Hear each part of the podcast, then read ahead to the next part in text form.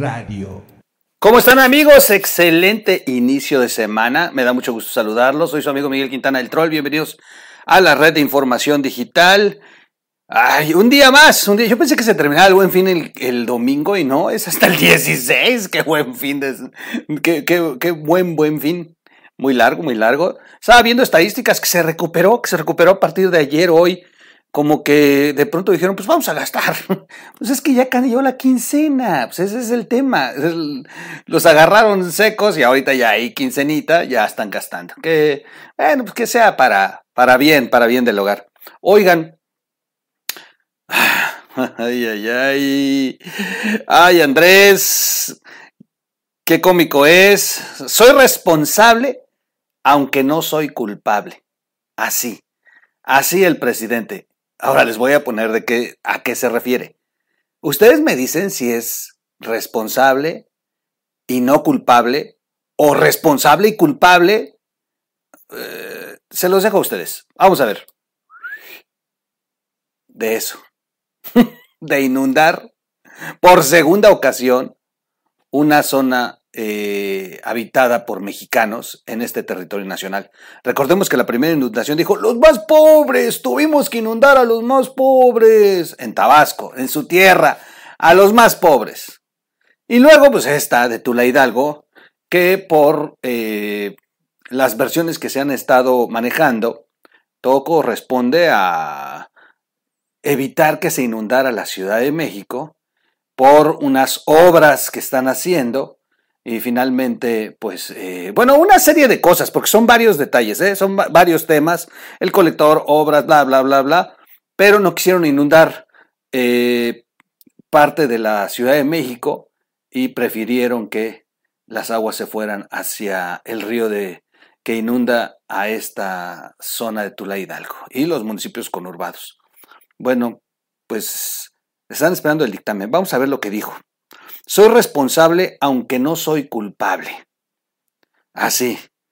Sobre los eh, pacientes muertos en Hidalgo, también se está hablando al respecto de esta tragedia del IMSS, donde, bueno, pues al final de cuentas, el director del IMSS, se los platiqué aquí, tuvo la desfachatez de decir que, que pues no, que se hizo todo lo necesario, pero, pero pues no, no, no se pudo hacer más, o sea, y que al final de cuentas no fueron responsables, o sea, para ellos, no, ¿qué tal? Eh, es que de verdad, como, como muchos comienzan a manejar luego, ¿qué tal hubiese sido esto en los tiempos en que Peña Nieto era el que guarda? Y no por defender a Peña Nieto, pero ¿qué tal se ponían de locos? ¿Qué era lo correcto? O sea, lo correcto es hacer eso. Exigirle al gobierno, criticarlo, presionarlo, juzgarlo. Y se hizo lo correcto cuando fue lo de Peña Nieto. A ver, no con eso estamos quitándole la... Al contrario, qué bueno que se hizo con Peña Nieto. El problema es que no se hace ahora. El problema es que esos que lo hicieron con Peña Nieto ahora se ofenden si nosotros, otros, somos lo que, los que estamos cuestionando. Ahora resulta que somos enemigos del Estado.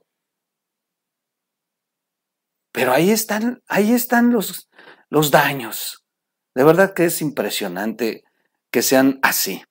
El presidente dijo que los familiares de las víctimas de la tragedia ya están siendo atendidas por autoridades federales y se trabaja para implementar un plan con propósito de evitar nuevas inundaciones en la zona del estado de Hidalgo. Eso está bien, eso está bien, vamos a ver si es cierto. Y finalmente, cuando dicen estamos hablando con los familiares, se trata de dinero. ¿Sabían ustedes que la muerte, por lo menos en el Código Penal, en el estado en el que yo estoy, la muerte de alguien cuesta 96 mil y fracción, o sea, menos de 95 mil pesos, esa es la reparación del daño.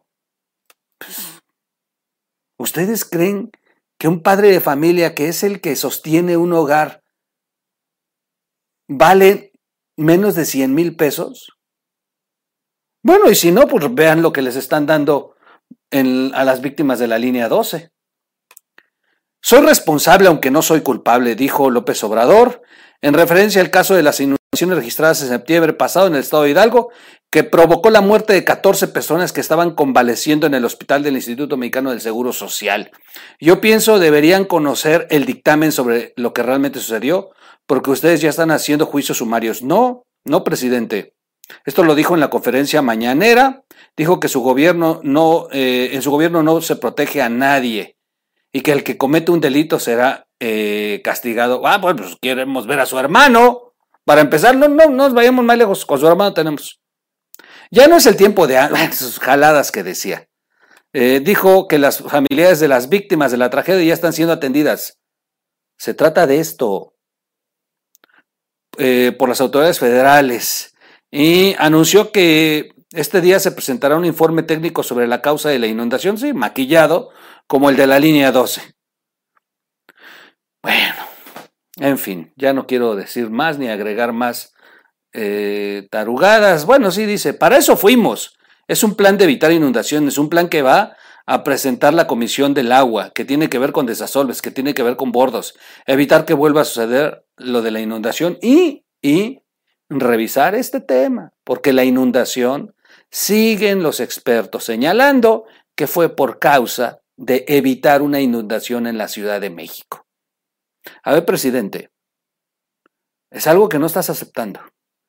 Y me extraña tu frase que dice en la mañanera, soy responsable, aunque no soy culpable. Bueno, solamente quiero recordarles algo. López Obrador abusa de el fuero que tiene, porque sí tiene un fuero, solamente los estúpidos que, que piensan que los comerciales de Morena cuando dicen quitamos el fuero son ciertos. No, no, el presidente sigue teniendo fuero. Aun cuando se hubiese aceptado algo para quitarle el fuero a los funcionarios, no le aplicaría AMLO.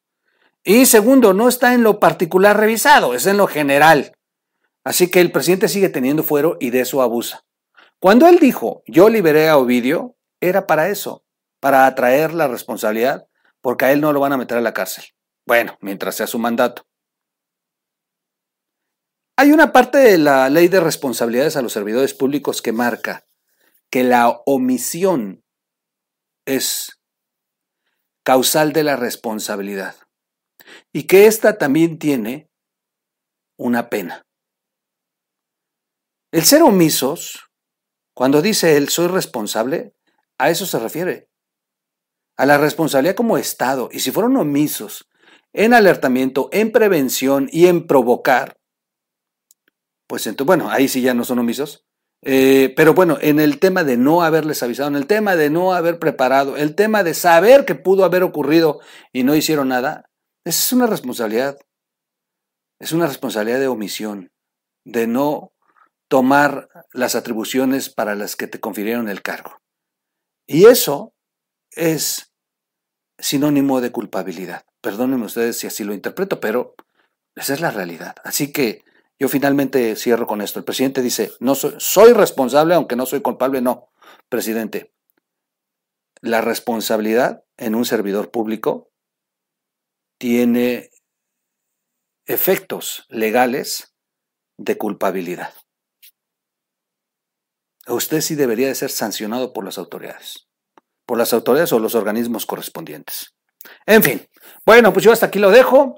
Vuelvo a poner la imagen, no se nos olvide, está Tula Hidalgo, las víctimas que fallecieron en la sala COVID en cuidados intensivos y la historia aquella de la mujer que tenía a un esposo ahí y que ella sí pudo llegar y que no sabe nadar, que ella entre aventón entre lanchas y lanchas y a oscuras y sin conocer, pudo ir hasta la sala donde se encontraba su marido para sacarlo, ya era demasiado tarde. Ella pudo llegar y narra perfectamente que ningún servicio de rescate lo hizo menos el ejército, menos la Guardia Nacional. Y que inclusive ellos mismos la desalentaron, le dijeron ya no vaya, ya no se puede ni llegar y, y no hicieron nada. Días después observaron las víctimas de esto, a las que les afectó la inundación y destruyó negocios, hogares, ellos hicieron las limpiezas del mercado, de los locales, de sus casas, y tenían mucho coraje porque la Guardia Nacional y el ejército lo único que hacían era contemplar. Sí es cierto, estaban ahí para evitar saqueos, pero el ejército de antes ayudaba. El ejército de antes se metía lodo, el ejército de antes cargaba a las personas, les preparaba comida, hacía albergues. El ejército de hoy, el ejército de hoy camina como si se hubieran olvidado que tenían como prioridad defender al país y al mexicano antes que cualquier cosa. Nos vemos en un siguiente video. Soy su amigo Miguel Quintana. Y bueno, suscríbase al canal, Reed, por favor, comparta el video, denle like. Oigan, y ya se arregló lo de la tarjeta, ¡eh! Ya se arregló, ya pueden donar. Donen, donen, ustedes donen, donen, que todavía me quedan dos días de buen fin. Cuídense mucho, nos vemos en un siguiente audio. ¡Vámonos!